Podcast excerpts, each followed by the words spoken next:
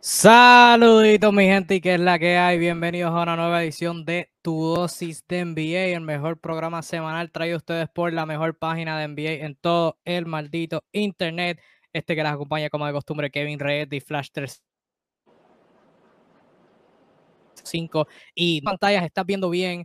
El señor Naldo ha tomado de su tiempo para bendecirnos con su presencia en esta linda noche, entrando como bateador emergente en la novena entrada por nuestro compañero José Arzuru, que tuvo unas complicaciones para estar aquí, pero el talento sigue siendo el mismo. Uno cae, el otro sube, o sea, en NBA Discussion no le bajamos, se esté el que esté, así que Naldo, bienvenido nuevamente a, este programa que tú creaste. Esto es tu creación. Los otros días celebramos 90 episodios, ya mismo nos estamos acercando a 100. Esta es la edición número 91.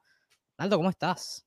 Todo bien, todo bien, gracias a Dios. Este, como siempre, contento de ser parte de este gran proyecto y de la mejor página eh, que ha dado el internet sobre NBA en español, NBA Discussions. Una vez más, este, aquí para, para todos ustedes. Sí mismo es, trayéndole siempre la, mejor información que hay de NBA en todo el internet, que vienen cositas muy buenas por ahí, por el camino, la temporada se acerca, estamos a ley de nada, precisamente salió el calendario oficial de, la temporada, ya como que hablamos por encimita algo la semana pasada, pero hoy vamos a hablar de otras cositas que, que se nos quedaron y otras cositas de última hora que han salido, así que como de costumbre, les exhortamos si tienes algún tema, algún comentario que quieras dejarnos, no, no dudes en dejarlo abajo en los comentarios y convertir este live con tus panas seguidores del baloncesto, al igual que dejarnos ese like y vernos y apoyarnos, que siempre es un placer, pero sí, vamos a comenzar con la noticia de última hora, antes de saluditos a Brian, Brian que nos comenta que nos ve desde PR, saluditos a Brian, dos aquí, así que es un placer verte por ahí. Eh, noticia de última hora que salió hoy. Luego de todo el drama, luego de todo el circo, Kevin Durant se queda LOL. Kevin Durant hoy tuvo una reunión con la gerencia de los Brooklyn Nets, con Steve Nash, con los dueños, Joe Tsai, con Sean Marks, gerente general del equipo. Sean Marks este, soltó unas expresiones en las redes sociales que dijo que en donde expresó que eso, que se reunieron que las partes llegaron a un acuerdo con KD para continuar juntos y que básicamente, pues sí, van a quedar juntos, no va a haber ningún tipo de cambio.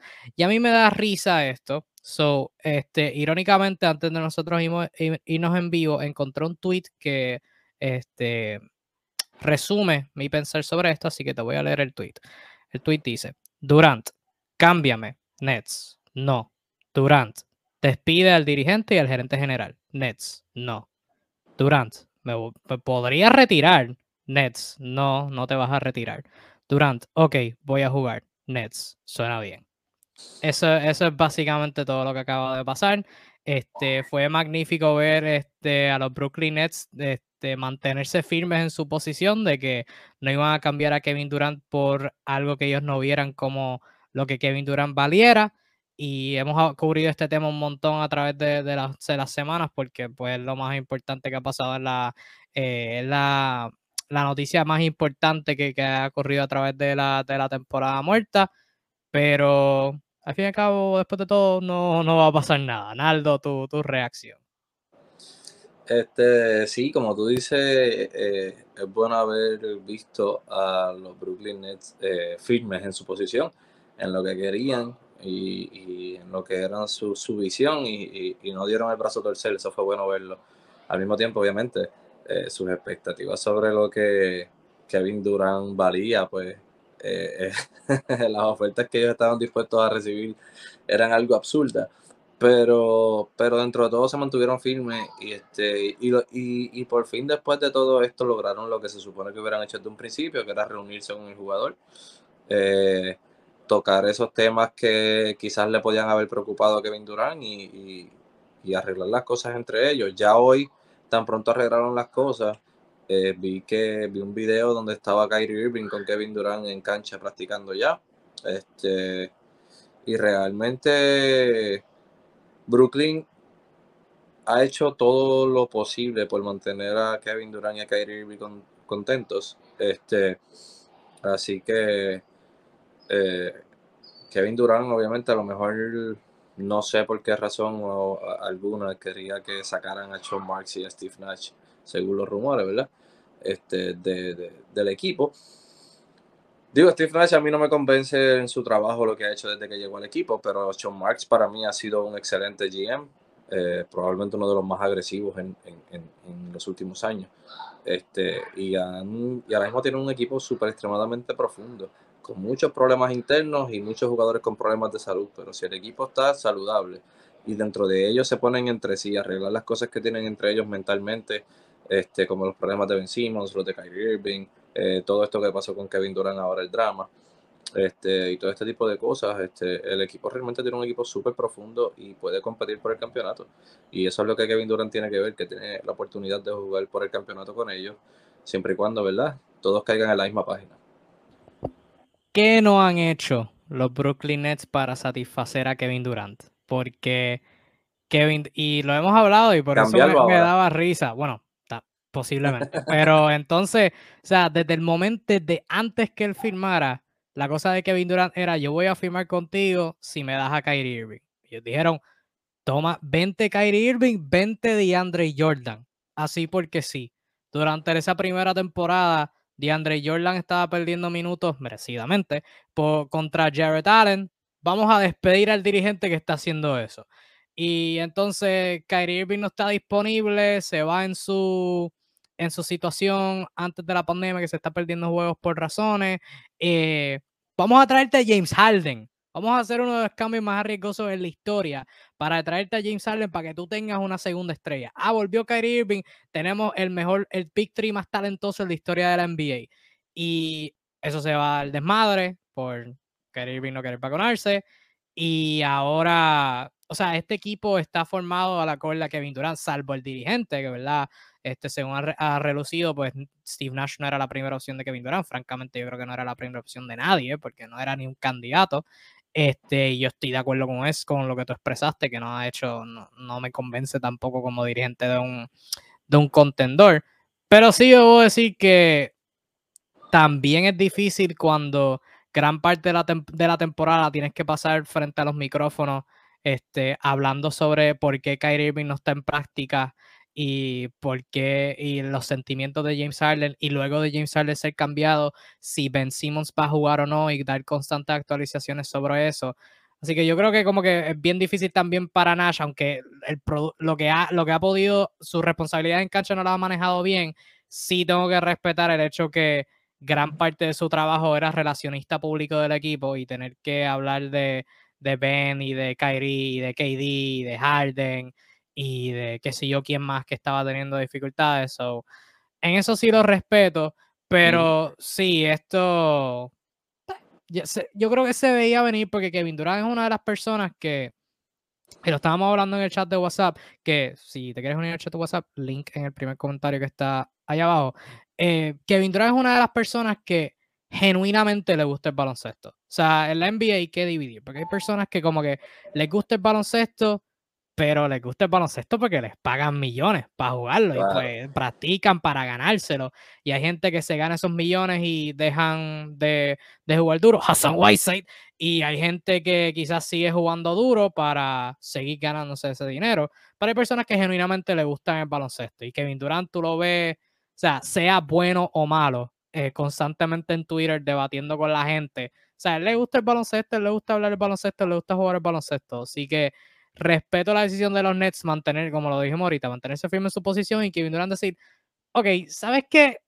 No quiero estar aquí, pero tampoco no quiero estar en mi casa haciendo nada, así que para el carajo, vamos, vamos. La, realidad es que, mira, ante todo esto, yo creo que sí, estamos de acuerdo. El único, mal, mal, la única mala decisión, yo creo que ha hecho Son Marks desde que eh, montó este equipo de traer a Kevin Durant y a Irving yo creo que la única mala decisión fue haber escogido a Steve Nash como el coach de este equipo. Steve Nash, por más buen jugador que fue en su momento, era un, como coach era un inexperto, no tenía nada de experiencia. Este, excepto ¿verdad? ser un jugador de, de, de, jugador de desarrollo en, en, Golden State, pero como coach, como head coach, este, como dirigente no tenía nada de experiencia y cuando tú estás montando un equipo contendor como este, tú no puedes buscar un, un, un coach este, inexpertos, sobre todo cuando Kyrie Irving dijo que ellos ni siquiera necesitaban un coach. Eso te, te, iba a decir desde el principio, eso fue un, un red flag, un red flag bien masivo. Pero las primeras expresiones de como Kyrie Irving, ahí es cuando tú te das cuenta que ese equipo necesitaba un coach con una voz súper respetable, que, que, supiera que pudiera, o sea, que tuviera una voz que, que, que le pudieran hacer caso, que le pudieran hacer caso. Era bien importante en este equipo y, y no lo tuvieron, no lo han tenido. Eh, aparte de eso, obviamente, los X's and de Steve Nash no han sido los mejores. Eh, de nuevo, no me ha demostrado nada y para mí ese ha sido el único error que ha hecho Sean Marks este, desde que montó este equipo. Fuera de eso, eh, el equipo, aun cuando se desmantela, lo, lo, vuelve, aun cuando se desmantela, que tiene que salir de jugadores grandes, como lo hizo en D'Angelo Russell, Jared Allen todo esto que los, cambió. En su momento dado trabajo a James Harden, se volvió el drama de James, de James Harden que se quería ir por todo este problema de Kyrie Irving y convirtió como quiera, hizo el cambio y como quiera ahora en el verano trajo piezas y lo volvió a mantener en un núcleo súper, súper fuerte, un equipo súper profundo este, con las firmas que hizo. Así que, este, nada, para mí, como dije ahorita, tienen un equipo para ser contendores en la temporada y todo lo que necesitan es caer todos en la misma página y, ser, ser responsables sobre todas las cosas. Y con luego de, salir esta noticia, este, de todas las personas, Patrick Beverly tiró, no sé si viste lo que tuiteó, Tito, algo bien interesante para que para la gente que no lo vio, este, traduciendo lo que dijo. En esencia dijo, ustedes se pueden sentar y no decir nada, pero eso no es cool hay muchachos con familias allá afuera que no tienen un trabajo por esta shit mierda de, de KD. Y pues, o sea, yo lo veo como que 50, 50 y 50. O sea, por un lado. Tiene, o sea, sí, ajá, claro, porque todos estamos de acuerdo que esta noticia aguantó la agencia libre. O sea, Brooklyn no hizo grandes movimientos porque tú, tú eres un veterano y tú dices, aquí va a estar KD o esto va a ser el equipo de Cam Thomas y TJ Warren. Tú, sabes, eh, la cosa cambia y si se KD se va a otro equipo, o sea, se puede ir a Toronto, a Boston, a Miami, a Phoenix, pues los muñequitos cambian. So, en parte lo entiendo, pero por otra parte, o sea, Kevin Durant quizás estaba haciendo lo mejor para él, no, ¿verdad? No sé cuán, cuán, cuán justificado, esa es la palabra, justificado estaba en buscarlo, porque como hemos establecido, Brooklyn hizo todo lo posible para satisfacerlo, pero sí puedo entender por qué, o sea, puedo ver la lógica a Patrick Beverly, pero por un lado, o sea, Kevin Durant le importa lo que es Kevin Durant, no, no, él no tiene necesidad para preocuparse por, por los demás agentes libres. no, claro, eso como lo veo un poquito dudoso. Definitivamente. Este, pero sí, o sea, es, es, cierto lo que dijo Patrick Beverly, la situación de Kevin Durant aguantó la agencia libre, muchas personas muchos jugadores todavía no tienen un contrato por esa misma situación. Eh, estaban todos los equipos a la expectativa de qué era lo que iba a pasar. Y aguantaron eh, la firma. Este, pero al mismo tiempo también, o sea, no existe, o sea, de la misma forma en que eso es real, lo que dijo Patrick Beverly, de la misma forma también es cierto que Kevin Durant no tiene por qué preocuparse por esas situaciones. Él tiene que preocuparse por Kevin Durant, por su situación y por lo mejor para él esté contento, si no está contento en su equipo, tiene que expresarlo, y si está contento en su equipo, expresarlo también de igual manera, él tiene que preocuparse por lo de él, no porque hayan jugadores que no tengan contrato, eso no es su problema. Este, así que realmente eh, ambas partes tienen razón. Pero pues eso más bien no es culpa de Kevin Durant, eso es más bien culpa de los equipos que decidieron aguantarse por la decisión de Kevin Durant. Entonces ahora el otro dominó que falta por caer es el de Donovan Mitchell, ahí es donde cambian todas las miradas. Este, Nueva York y Utah han comenzado negociaciones nuevamente, reiniciado con eh, negociaciones. Pero vamos a ver si se da. Ciertamente, irónicamente, Patrick Beverly es alguien que se afecta por esto, porque ahora el Kevin Durant quedarse, el dominó grande en caer es el de Donovan Mitchell. Este, si Donovan Mitchell lo cambia y Utah va a vender, o sea, Patrick Beverly es uno que, que debe estar buscando un nuevo lugar porque Patrick Beverly en Utah, pues pero eso no, es, eso no es molestia para Patrick Beverly, porque si Utah decide cambiarlo, él sabe que para quien va a buscar un jugador como él va a ser un equipo contendor, donde él va a caer en mejor posición que estar en Utah. Así que, este, no me extrañaría, by the way, que fuera Filadelfia o algún equipo así similar. Así que eh, a él le conviene que esa ficha caiga y que él se vaya enredado en todo ese revolú. A él le conviene porque obviamente eh, un equipo que está en reestructuración como Utah no le va a dar importancia a un jugador veterano como Patrick Beverly en su banco. Una última nota sobre Brooklyn y KD. De los rumores ser ciertos sobre que Kevin Durant quería despedido a Sean Marks y Steve Nash, y tal parece ser cierto porque eso, eso fue un martes y como que horas después de eso Joel Side tiró un tweet que decía que como que vamos a hacer lo, lo, apropiado para la franquicia de los Nets. Es como que eso no es, eso no es coincidencia.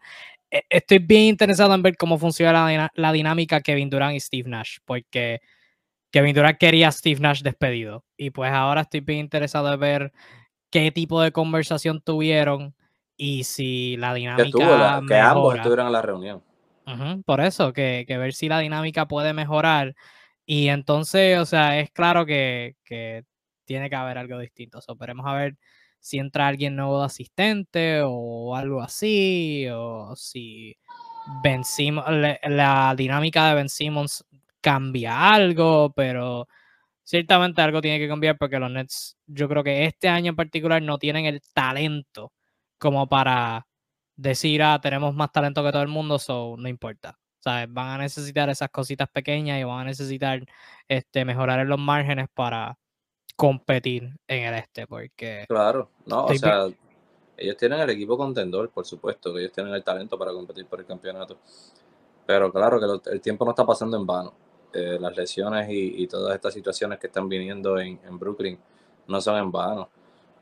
Eh, muchos, muchas personas dentro de la organización están descontentos eh, por la situación de Kyrie Irving, por los twitters de Kevin Durant, por la inexperiencia de Steve Nash, por la razón que sea. Hay muchas razones por las que hay, mucho descontento en, hay muchos descontentos en Brooklyn y esa es la parte que tiene que cambiar.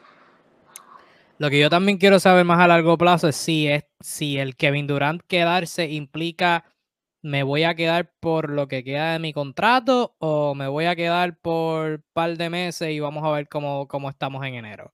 Eso es lo que estoy bien interesado en ver. O sea, cómo van los Nets en enero y ver. Probablemente fue parte de la conversación en, en, en, en la reunión.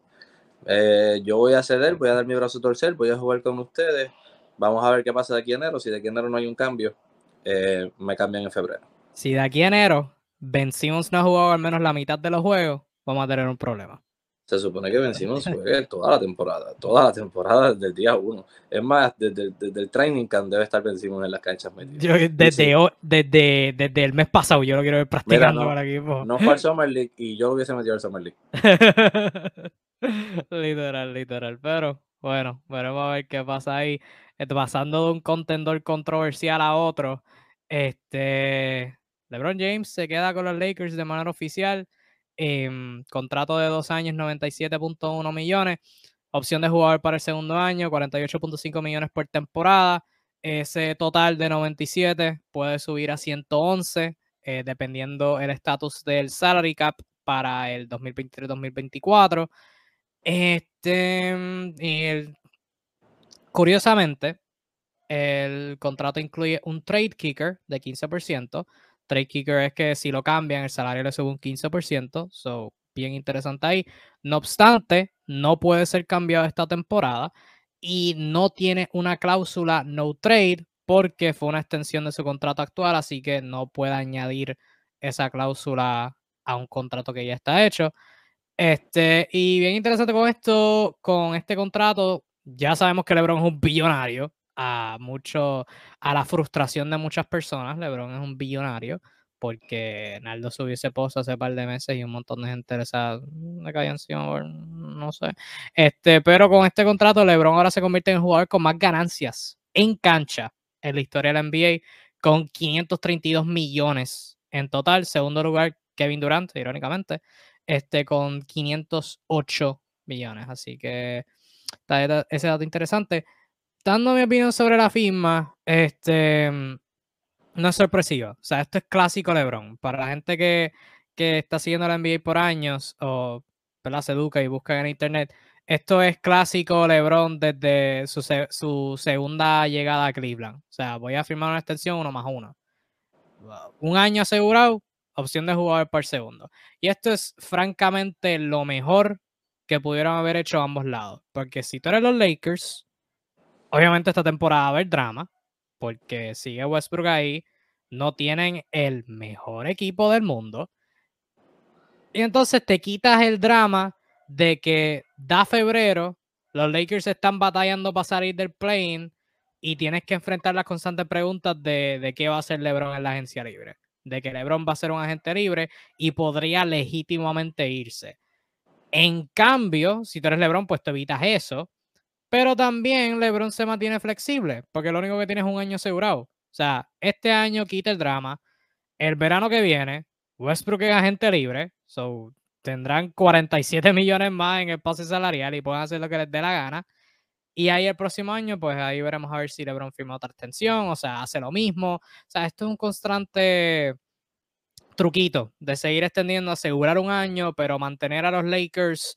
O sea, me voy a quedar este año, pero no, te confíes. No, te, no asegures el próximo. Sí, exacto. Es clásico LeBron, o sea, lo hizo con Cleveland, todo, todo, desde que llegó en el, 2000, en el 2014 hasta que se fue en el 2018. O sea, este, creo que en el, 2000, en el 2016 firmó una extensión uno más uno, en el 2017 también. O sea, es clásico LeBron y pues este, se veía venir. El LeBron no iba a firmar a largo plazo y más aún, eh, y eso, todo eso sin mencionar el, la pieza clave que es Bronny James, que es elegible para el draft en el 2024.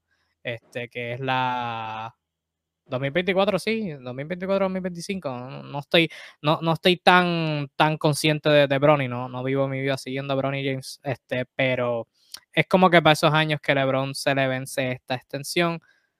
No es sorpresivo, ¿A ti, ¿A ti te sorprendió? ¿Tienes algo que una perspectiva distinta?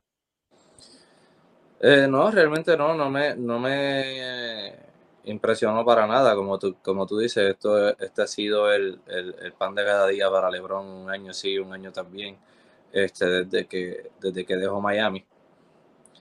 Este, siempre firmando uno más uno con la, con la intención de, de meterle presión a los equipos de que siempre busquen la mejor opción para contender por el campeonato.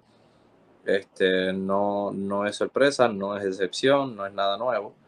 Eh, sí, y también ha sido claro y ha sido, ha sido, Lebron ha sido claro y ha dado énfasis que una vez su hijo mayor Bronny llegue a NBA, eh, claro, si es que llega, claro, llegará por ser James.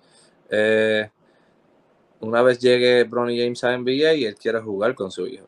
No importa dónde lo firmen, él va a firmar con quien firme a Bronny James, por lo que pues obviamente él tiene que dejar ese tiempo de ser agente libre al mismo tiempo que llegue su hijo, eh, asegurando y metiendo la presión a los 30 equipos de la NBA y el que lo firme me firma a mí.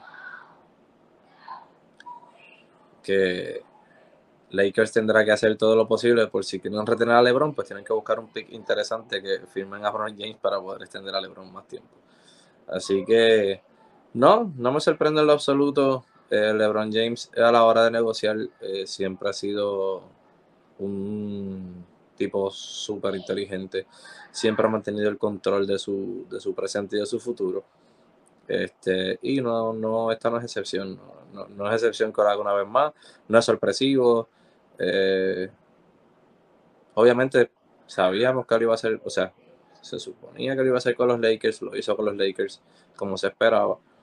Este, Así que nada, nada, nada nuevo realmente. Sí, yo creo que por lo menos para mí, yo no estaba seguro si iba a firmar una extensión, pero sí estaba seguro de que si firmaba una extensión iba a ser esta. Iba a ser un uno más uno. O sea, no, no había de otra. Eh, lo que a mí sí me preocupa, que salió unos días después, es que según reportes en esas negociaciones de contrato, los Lakers, siguiendo esta misma línea de que LeBron les asegura un año, pero tienen que mantenerse agresivos, según reporte, los Lakers le aseguraron a LeBron que para mejorar la plantilla van a estar dispuestos a cambiar los picks que tienen del 2027 y 2029. Y eso es francamente lo peor que los Lakers pueden hacer, porque 2027-2029 LeBron, ya sea porque se vaya o esté retirado, no va a estar. Anthony Davis, al paso que va, no va a ser el hombre grande, constante candidato al MVP que anhelaban que fuera cuando lo adquirieron. Westbrook de más está decir que no va a estar. Y del núcleo joven que tienen, no hay una pieza así que, que figure ser como alguien que los vaya a liderar a, esa, a esos próximos años. So, ahí esa parte como que no lo veo. Ahí pienso que los Lakers están como que doblando demasiado. Sí entiendo que tienes a LeBron la presión, la obligación, la obligación de tener a LeBron es competir por un campeonato esa temporada, porque ¿para qué vas a, vas a gastar una temporada de LeBron? Pero sí, cuando el pick más temprano que tienes es el 2027, ese pick te podría ser útil para, para una reconstrucción. No, sé cómo tú veas eso. Eh, al, mismo tiempo, al mismo tiempo, sabes que si las cosas no salen bien con LeBron James, tienes piezas como Anthony Davis para poder cambiarlas por más picks más adelante. So, puede ser a este punto no sé cuál sea el valor de, Anthony Davis, considerando las lesiones. considerando las lesiones. Acuérdate que o sea, Anthony Davis, por el tema de la salud, no ha perdido, ha perdido mucho valor al que ellos dieron al momento de adquirirlo, claro. Claro. Pero, pero Anthony Davis sigue siendo un jugador joven, sigue siendo un jugador talentoso, sigue siendo un jugador eh, excelente y probablemente top 10 cuando esté saludable. Este, así que siempre va a haber un equipo eh, contendor que se quiera arriesgar y dar frutos jóvenes y muchos picks por un jugador como él. Sobre todo en la NBA de hoy, que eso está, que por cualquier jugador sueltan cuatro picks de primera ronda. So, eso sí es eh, yo creo que el seguro de ellos, de, el, que le asegura el futuro a ellos es Anthony Davis. Una vez ya LeBron este, decida no ser más parte de la organización o lo que sea, ellos tengan que entrar en una reconstrucción, lo harán con el control de Anthony Davis, es la mejor opción. Porque como tú dices, ya Westbrook no va a estar, este, a Westbrook no le podrán sacar nada, pero Anthony Davis todavía sí le pueden sacar dos o tres piezas. Yo creo que lo que los Lakers deben hacer es que para el draft de Bronny cambian el pick del 2027 por el pick número uno y draftean a, a Bronny. Y ahí mismo LeBron dice, ah, no pichea, no, yo me voy. Porque yo soy fanático de Miami, yo no me olvido la agencia libre de LeBron en el 2000, la gente que, sepa, que, lo vaya a buscar, la gente que se acuerde sabe de lo que estoy hablando. Draft del 2014. Hay este chamaquito partiendo en Yukon y nosotros boricos lo conocemos este, como Shabazz Napier. Y Shabazz Napier estaba partiendo en Yukon, una cosa bien brutal. Y LeBron hizo un tweet, no sé si fue en March Madness o ya, ya sabes de lo que estoy hablando. LeBron, LeBron, hizo un tweet en March Madness o para el tiempo del draft, creo que fue para el draft, que, que, dijo que Shabazz no, Napier era... fue, fue, en el March, en el March Madness. Sí, que, que LeBron tuiteó que Shabazz Napier era el mejor point guard en el draft y que hizo Miami con el pick número 20 y pico, draftearon a Shabazz Napier y Shabazz Napier procedió, a hacer nada y LeBron como quiera se fue. Sabes que quizás cambie porque es el hijo, coño, es el hijo, quizás cambie, pero eh, no, sé, eso pues, lo considero. Bronny probablemente va a terminar siendo menos que Shabazz Napier, pero va a ser Ay, mano, va a ser, va a ser fuerte para Bronny. Este, la gente que, que, sabe se acordará de, o sea, hablando de como que hijos de, de un GOAT. Este, pobre, pobre Marcus Jordan. Nunca, nunca pudo hacer nada, nunca llegó a la NBA, yo creo. Este, pero, no, no sé, es que Bronny está en este plano donde o le, o, lo, o le echan demasiado, lo ponen como, como más de lo que es, o dicen, ah, hijo de Lebron, pero realmente es una batata, y lo, lo ponen underrated. O sea, yo no, no, no encuentro la balanza con, con, con Bronny, realmente. Bronny, realmente, por lo que yo he visto, no es que lo siga muchísimo ni nada, pero hasta ahora, por donde yo lo he visto, no es un super talento del NBA, no es que va a ser una estrella, no es nada de eso. Eh, está para mí en el borderline de lo que es ser un jugador de NBA y no serlo. Para mí ahora mismo puede ser un jugador de segunda ronda en un draft eh, con la esperanza de que su potencial explote y sea alguien que quizás sea bueno o te dure cuatro años en la NBA y no lo vuelvas a ver. Sí, y esa es la cosa, esto, con esto de LeBron, esta presión que va a aumentar porque Bronny quizás será un talento segunda ronda, pero un equipo ve lo que tú dijiste ahorita, drafteo a Bronny, o sea, hago el mega reach. Cuando tú drafteas a alguien que no va en esa posición, drafteo a Bronny 20 y y tengo a LeBron también. Sabes que no, o sea, obviamente no te lo asegura, tomarías el riesgo porque hay el riesgo de que gastas el pick en alguien que no confía y LeBron mira, escanea la situación y dice. Eh, bueno, Bronny, es que Bronny, Bronny en el peor de los casos no es un mal pick porque en el peor de los casos eh, no es el jugador talentoso que tú esperas, pero sí te va a dar rating de televisión y te va a llenar el estadio porque es el hijo de LeBron James y, la, y los fanáticos de LeBron James son tan intensos que, Bronny, va a ser la extensión. Bronny, James ahora mismo es súper, súper famoso y tiene yo no sé cuántos seguidores en Instagram y toda la cosa. Y realmente tú miras los números de él y como jugador no es la gran cosa, simplemente por ser el hijo de LeBron. Y es que la intensidad de los fanáticos de LeBron es demasiada. Y cuando tú firmes a Bronny James, si no firmas un buen jugador y no logras conseguir a su papá, por lo menos vas a conseguir rating de televisión, estadios llenos, eh, vas a conseguir dinero como quieras. Le vas a sacar, le vas a sacar la inversión para atrás. Eso sí es cierto, eso sí es cierto. Siguiendo la línea de más ayuda, este, ahora, hoy salió el reporte que posiblemente los Lakers estén buscando una, una reunión, un, un reencuentro con, con, su ex, Dennis Schroeder, que esto lo hice el chiste en el chat de nuevo, chat de WhatsApp, link en los comentarios, este, que esta situación es como cuando tú te dejas de, de, de una novia eh, pensando que puedes conseguir algo mejor, los Lakers se dejaron de Schroeder, buscaron algo mejor en Russell Westbrook. Se dieron cuenta que ese mejor en realidad no era mejor y ahora están tratando de volver con su ex. Eso es básicamente lo que está pasando ahora mismo. Los Lakers todavía tienen a Westbrook. Su segundo armador es Kendrick Nunn, que hasta ahora ni está ni tiene la luz verde para jugar 5 para 5. Que nadie lo ha visto en Los Ángeles. Sí, él, está, le está, él está cobrando 5 millones para rehabilitar y después de eso, Scottie Pippen Jr. en su primer año. Y después de eso no hay nada. So, eh, eh, obviamente no lo veo mal porque Dennis Schroeder, obviamente Dennis Schroeder lo vacilan porque. Y hasta cierto punto merecidamente porque tenía los 80 millones, lo, rechazó buscando conseguir algo mejor. Y siempre hablamos sobre la gente que, como que en inglés, they bet on themselves, o sea, apostaron por ellos mismos y les salió bien hay gente que apuestan por ellos mismos y no les sale tan bien. Dennis Schroeder fue uno que apostó por él mismo y no le salió bien, pero como quiera, Dennis Schroeder es un buen jugador. Y especialmente cuando lo hablas de contexto de los Lakers, que es Westbrook, orar que Kendrick no esté saludable y un novato, Schroeder no vendría mal como, como un suplente. Y en muchos casos, así Westbrook está jugando mal y lo tienes que sentar, Schroeder puede jugar. O sea, es un armador capaz en esta liga que Todavía no sé por qué ha firmado, pero los Lakers podrían ser un buen destino. Bueno, yéndome por esa línea, hay muchos jugadores que todavía no entiendo por qué no han firmado. Eso, eso sí, eso sí. Eh, Dennis Schroeder realmente es un, eh, eh, para mí es un muy buen jugador, lo es. no estoy seguro de que sea un jugador adecuado para los Lakers.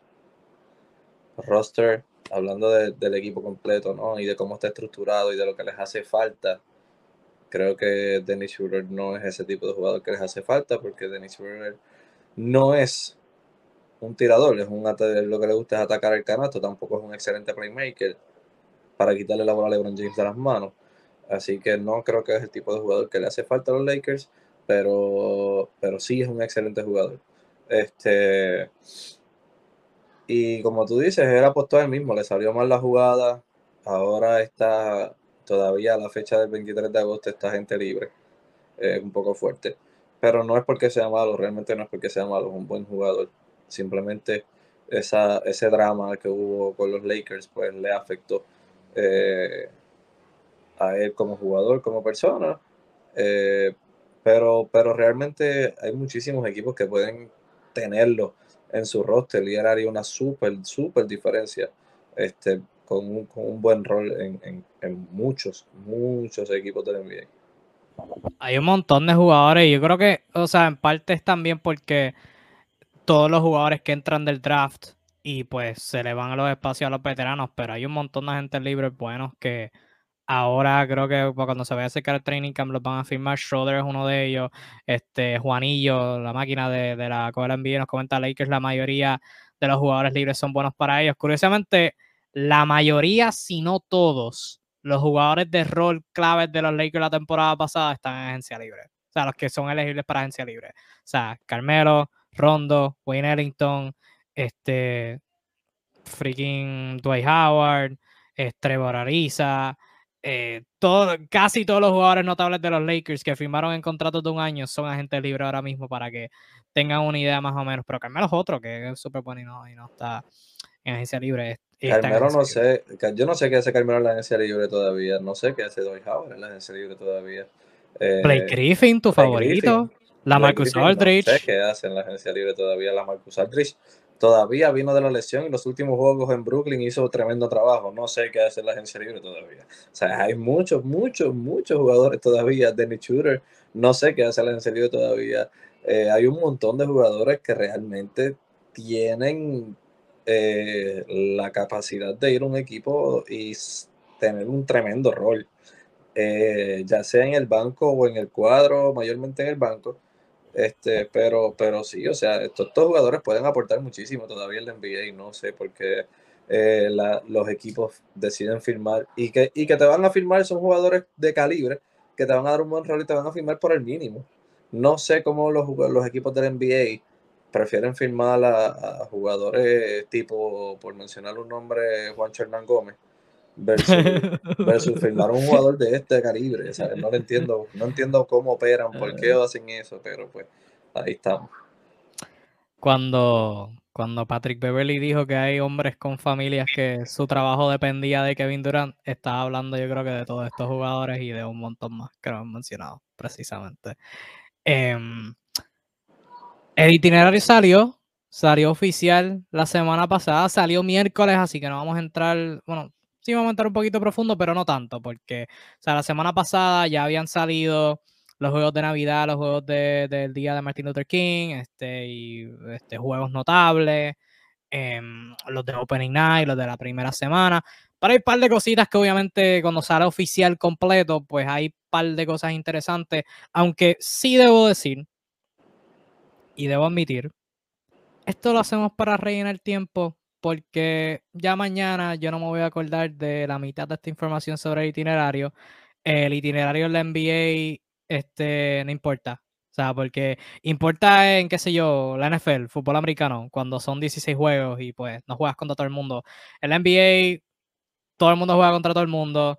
Los juegos más notables son Navidad, los primeros y después los playoffs. So, debo establecer eso. Pero sí, habiendo dicho todo eso, habiendo criticado toda la información que voy a proveer, hay fechas importantes este, y datos interesantes que voy a compartir.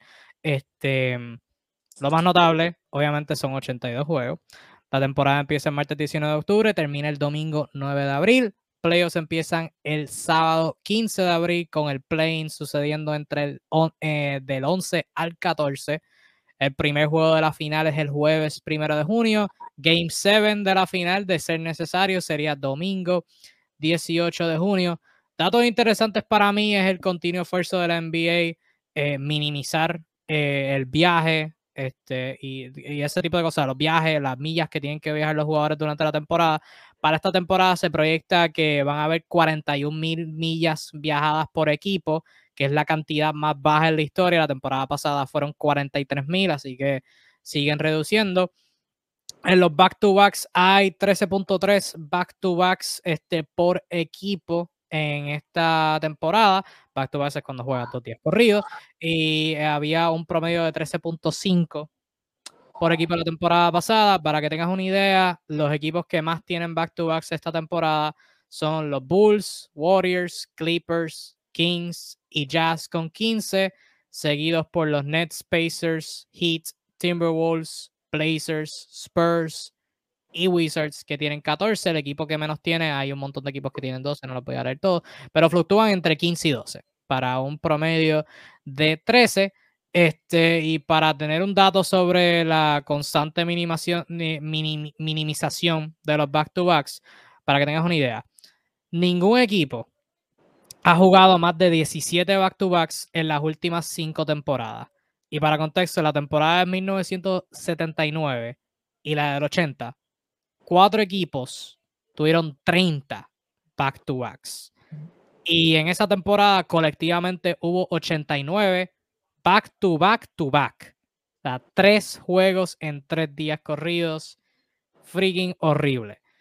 Otros datos que... Y ni siquiera son en la misma cancha. sí. Y para ese tiempo, viajar era peor aún. O sea, para los 80 los viajes comerciales eran peores. Todos eran viajes comerciales, entendido. Para ese tiempo no habían viajes así privados de equipo. Sí, entiendo que eran todos comerciales. Sí, la cosa era peor. Una cosa que, que encontré interesante, y aquí entramos más lo, qué sé yo, divertido, creo.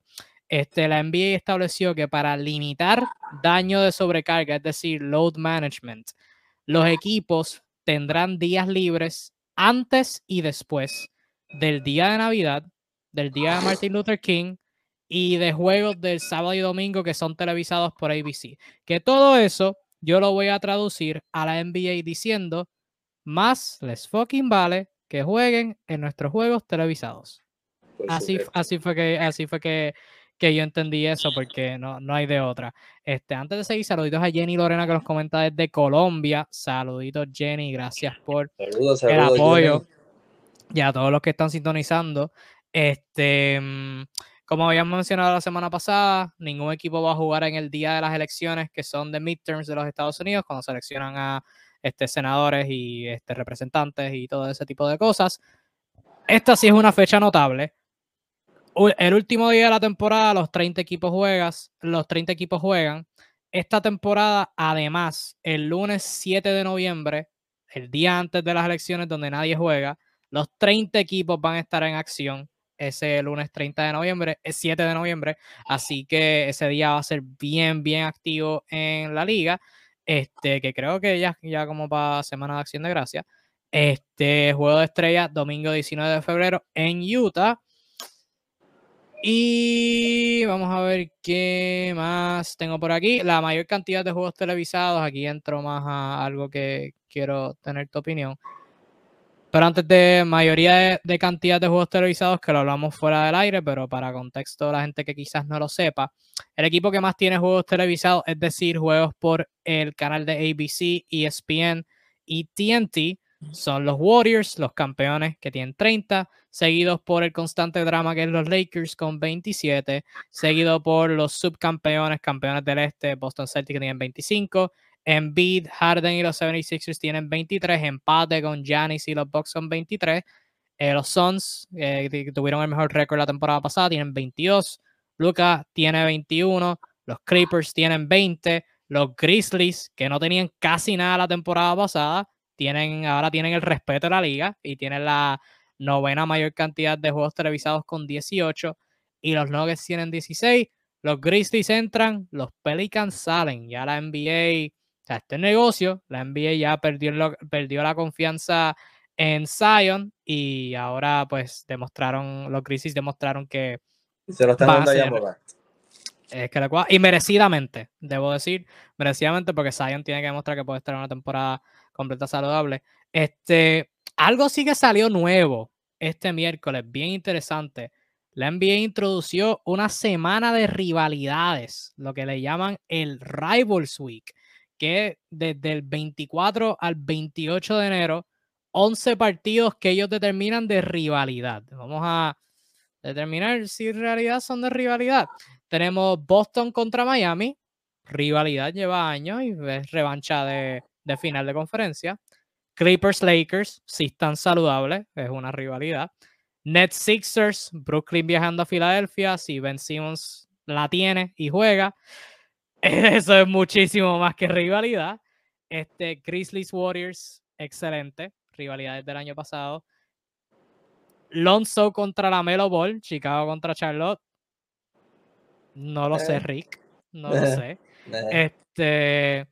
Suns Mavericks, que es revancha de la semifinal. Sí, Y, también, y también juegan el, uno de los primeros días, que es súper, súper excelente.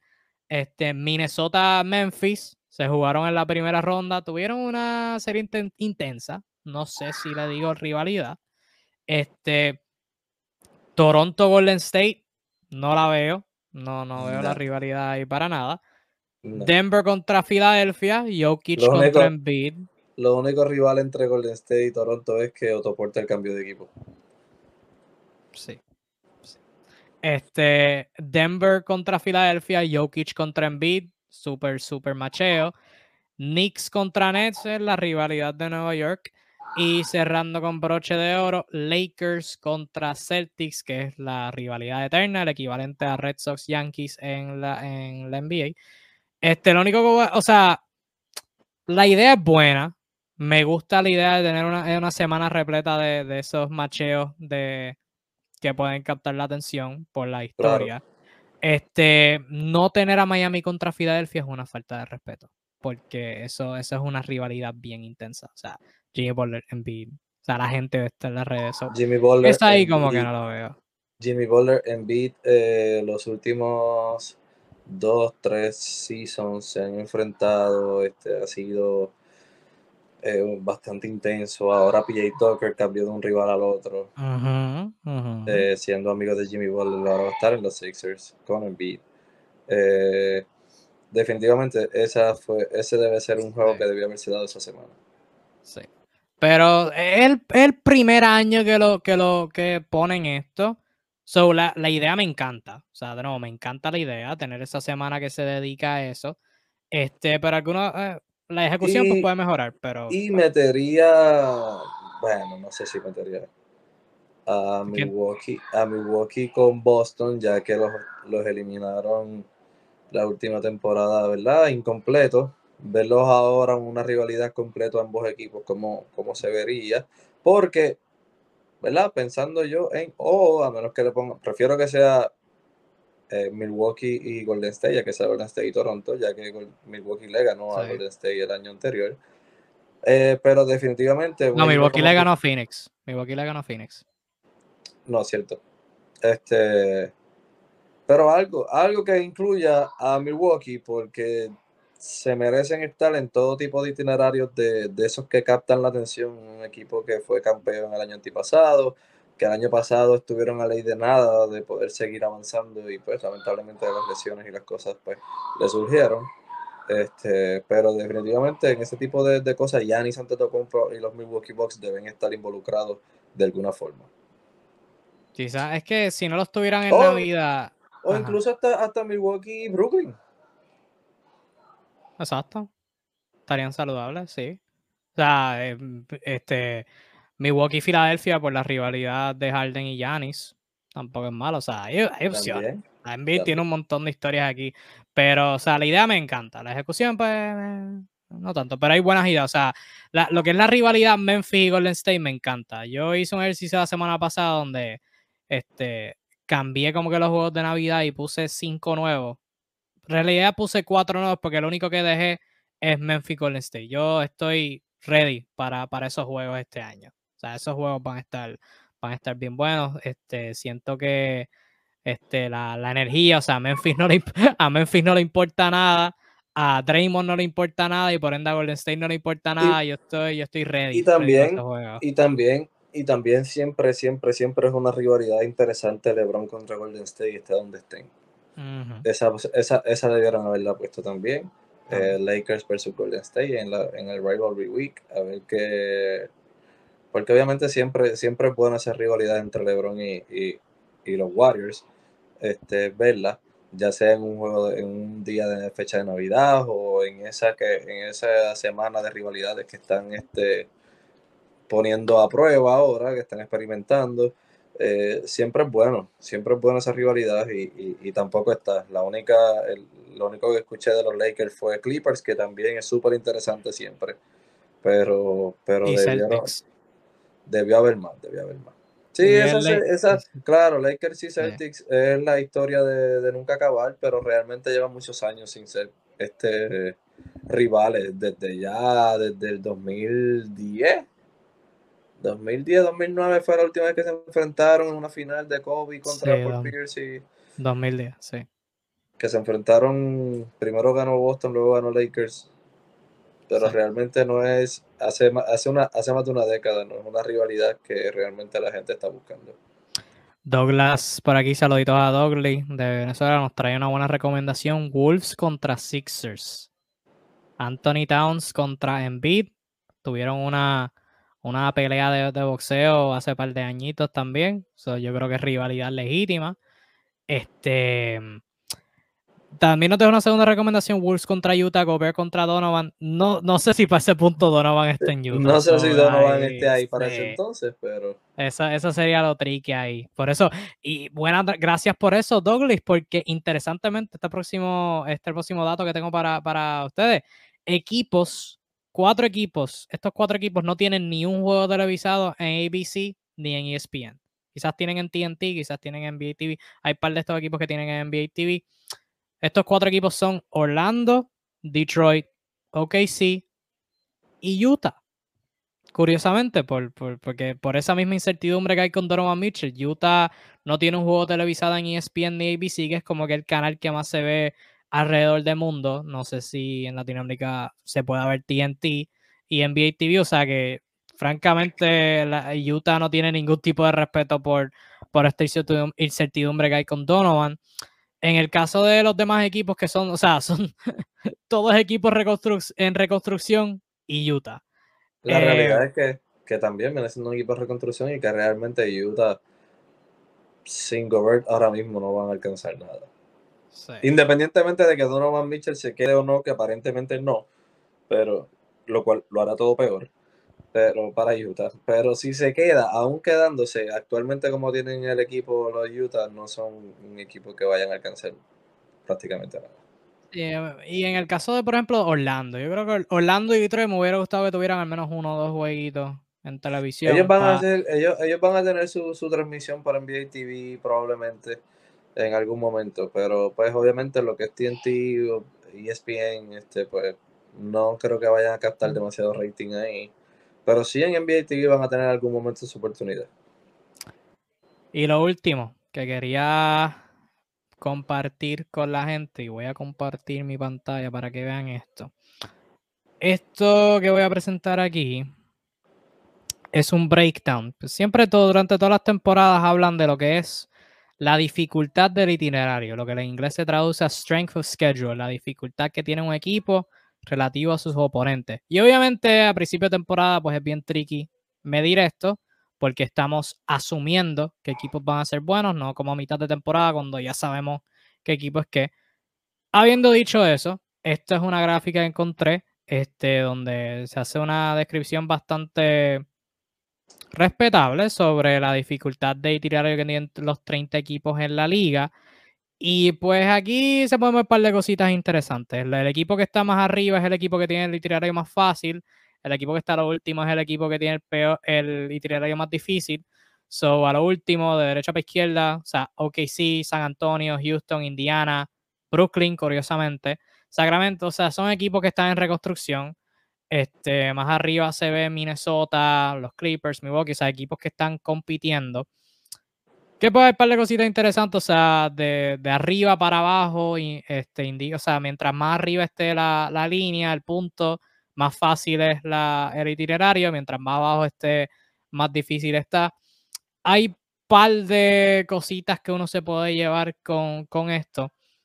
Lo que yo quiero es resaltar sobre esta gráfica es, no sé si lo has notado ya, hay un equipito en la segunda fila, de arriba para abajo, el segundo equipo de izquierda a derecha, que son los Philadelphia 76ers, empiezan con un itinerario cómodo y luego hay una bajada tipo montaña rusa mm. eh, de, de, ese itinerario. Eh, y obviamente hay un montón de conclusiones sobre este equipo, pero yo, sobre esta gente, pero yo me quiero concentrar en Filadelfia porque lo vi antes de ver esta gráfica. Este, y pues Filadelfia, como establece los puntos, luego del, fin de semana All-Star, luego del receso de All-Star, Filadelfia tiene un itinerario, ups, estoy convirtiendo esto, tiene un itinerario que es hecho en el infierno.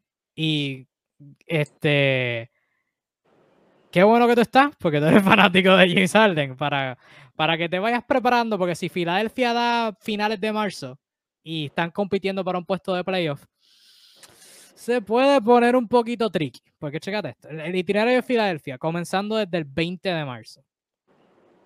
20 de marzo juegan contra Chicago. Lunes 20 de marzo juegan contra Chicago. No voy a decir el día, pues simplemente, o sea, el día de la semana, voy a decir el día del mes. 20 de marzo juegan contra Chicago. 20, espérate, febrero, perdóname. 20 de febrero. Marzo es más después. Desde el 20 de febrero, desde el día después del, del receso de El 20 de febrero juegan contra Chicago. El 23 juegan contra Memphis. El 25 juegan contra Boston. El 27 juegan contra Miami. El, el 1 de marzo juegan en Miami. El 2 de marzo en un back-to-back juegan en Dallas. Dos días después, 4 de marzo, juegan en Milwaukee. La cosa se pone un poquito más fácil aquí. 6 de marzo juegan en Indiana. 7 de marzo en back-to-back juegan en Minnesota. 10 de marzo contra Portland. 12 de marzo contra Washington. 15 de marzo en Cleveland. 17 con, en Charlotte. 18 en Indiana. Y ya para el 20 de marzo la cosa se pone bien complicada. Juegan contra Miami ese mismo día. 22 juegan en Chicago. 24 en Golden State. 25 en Phoenix. 27 en Denver. 29 eh, contra Dallas. 31 contra Toronto. Y ya para el final de la temporada, 2 de abril en Milwaukee. 4 de abril contra Boston. 6 de abril contra Miami. 7 de abril en Atlanta. Y para cerrar la temporada, 9 de abril en Brooklyn. Eso es un itinerario hecho directamente por el demonio. La verdad es que salen, salen del All-Star Break a guerrear con todos los contenders. Luego tienen un receso de como 6 a 8 juegos fáciles. Sí. Para luego volver otra vez a encajar como 10 contenders corridos. Eh. Ah, es que este periodo que hay aquí contra Miami, en Chicago, Golden State, Phoenix, Denver, Dallas, Toronto, Milwaukee, Boston, Miami, Atlanta. Ese es un periodo de 1, 2, 3, 4, 1, 2, 3, 4, 5, 6, 7, 8, 9, 10, 11 juegos. 11 de los últimos 12 contra equipos, creo que se puede decir asegurados para los playoffs. Este, bien, eso, bien, bien heavy. Bien eh, Yo creo que el, que hizo los itinerarios vio a Harden practicando mucho y entrenando demasiado y dijo, vamos a ver si es verdad que tú vas a llegar. sí, el, load management con Harden, con Embiid va a haber que hacerlo a principio de temporada. Porque para el final, si están compitiendo por un puesto de playoff, se pone apretado. Y quizás contra muchos de esos equipos estén compitiendo por el puesto. O sea, contra Miami, Milwaukee, Boston, Atlanta, quizás Brooklyn. O sea, contra, esos, mismos equipos van a estar compitiendo por el puesto y van a estar jugando directamente. eso La verdad, está bien intenso.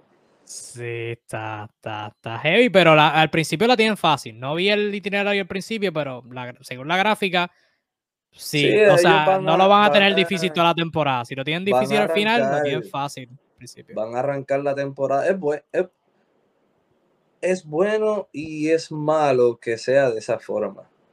Me explico. Es bueno porque hay nuevas piezas. Eh, es bueno porque Harden entra a mitad de temporada y hay nuevas piezas en el banco. Y empezar con un itinerario relativamente fácil es bueno para ir acoplándose. Ir cayendo en tiempo, caen en ritmo, se van acoplando unos con otros, se van entendiendo cómo es que van a estar jugando, cuáles son, ¿verdad? Este, eh, todos los planes y toda la cosa, para luego cuando venga el itinerario difícil, ya están bastante acoplados. Al mismo tiempo, es malo por el hecho de que obviamente enfrentarse a esos jugadores, esos equipos buenísimos que son contenders, uno detrás del otro y del otro y del otro y del otro por 10, 11 juegos corridos, es súper agotador. Eh, los playoffs no van a estar muy lejos de ahí.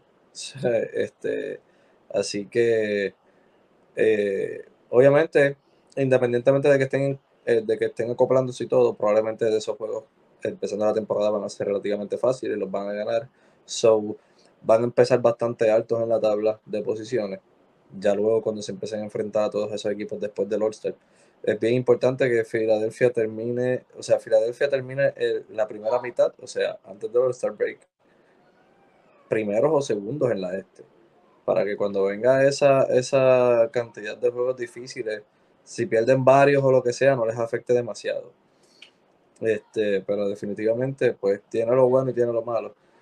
Enfrentarse a todos esos equipos, número uno, los jugadores buenos tienden a jugar más minutos, eh, lo cual se cansan más, lo cual hay más probabilidades de lesión. Eh, Embiid no tiene un muy buen historial de lesiones. James Harden lleva dos temporadas que desde la lesión del hamstring no ha sido el mismo tipo de jugador, le falta está un, paso lento. Eh, y por eso trabajó demasiado en este verano para recuperar su forma física de antes en Houston. Este, así que, que es sumamente interesante lo que, lo, que, lo que les planteó ahí la NBA y lo que hicieron con ellos en ese itinerario. No va a ser fácil, pero, pero sí, eh, tiene, sus, tiene sus pros y sus contras. Y no, y ciertamente la gente, o sea, eh, hacer un itinerario eh, para los 30 equipos es imposible complacer a todo el mundo. O sea, hay demasiados buenos equipos, hay tantas fechas, o sea, eventualmente vas a tener que jugar contra, contra esta gente. O sea, esto no es algo como el fútbol americano, la NFL, donde no juegas contra todo el mundo todos los años. O sea, aquí juegas contra todo el mundo y pues, este, estaba leyendo una cita los otros días antes de que saliera el itinerario de alguien que como que trabaja en el proceso de, de, de hacer los itinerarios de la NBA. Que, y él tiene esta cita que es como que, o sea, él dijo más o menos, no, no citando directamente, pero digo algo como que más o menos que hacer itinerario no se trata sobre hacer a equipos contentos, sino hacer este, la mayor cantidad de equipos posible equitativamente molestos. O sea, porque tú no, esto, no, no vas a tener un buen tiempo haciendo itinerario. O sea, va a haber gente que lo va a tener más difícil que otros, va a haber o sea, equipos que pues van a tener un montón de viajes, va a haber equipos que a final de temporada van a tener un road trip bien brutal, o sea, hay distintas circunstancias que pues se prestan para los itinerarios sean un dolor de cabeza. Obviamente nosotros lo miramos simplemente de la perspectiva de contra quienes juegan, pero obviamente ellos tienen que considerar este, los viajes, ese tipo de cosas. En ese stretch de juegos que mencioné hay como tres back-to-backs, hay un par de viajecitos, este, que pues, o sea, las cosas se pueden poner interesantes, pero este, ya podrás tener por seguro que cuando estemos en enero y estemos hablando de Filadelfia, no nos vamos a acordar de esto. Así que eso es para decir que esto no importa. Así que muy, muy, muy buen tema el que acabamos de, desarrollar y con eso yo creo que terminamos esta edición bastante concreta. Este, creo que la más repleta de noticias que hemos tenido recientemente y eso espera continuar aumentando porque una, una de esas fechas que no mencioné es que el 27 de septiembre empieza Training Camp. Ahí es donde se reúnen todos los equipos a practicar. Ya a principios de octubre es pretemporada, que pretemporada no importa, pero hay un par de cositas que nos podemos llevar que pueden importar. Y ya 19 de octubre empieza la temporada regular de la NBA. O sea, tú vas a cerrar los ojos, los vas a abrir y ya vamos a estar a principios de octubre haciendo el countdown, que quedan menos de 20 días para que empiece la temporada. Siempre pasa sí, siempre pasa todos los años, esto no va a ser este, la, excepción. Así que fue un placer acompañarla en esta edición de Todos y Te Envié. Naldo, muchas gracias por estar con nosotros, por bendecirnos con tu presencia. Este, que sea más frecuente, que sea más frecuente tu presencia aquí en NBA Discussion, si el tiempo te lo permite. Definitivamente sería apreciado. que así sea. Pero nada, este, sea con Naldo, sea con el Suru, sea sin mí sea con quien sea, tu dosis de NBA, NBA Discussion va a seguir siendo la mejor información de NBA en español que vas a recibir en todo el maldito internet. Así que gracias por el apoyo. Ya nos estamos acercando a 100 ediciones de dosis de NBA. Así que gracias por el continuo apoyo. Compartan el video, compartan el podcast como sea que lo estén escuchando y denle like y acompáñenos así. Usualmente todos los martes, si no es los martes, pues va a salir la fecha nueva, pero usualmente todos los martes a esta hora, las 7 de la noche. Así que muchas gracias por acompañarnos en esta edición. Cuídate mucho, que tengas un lindo resto de tu día, una linda noche si lo estás viendo en vivo. Y nos vemos en la próxima. Chao. Chao.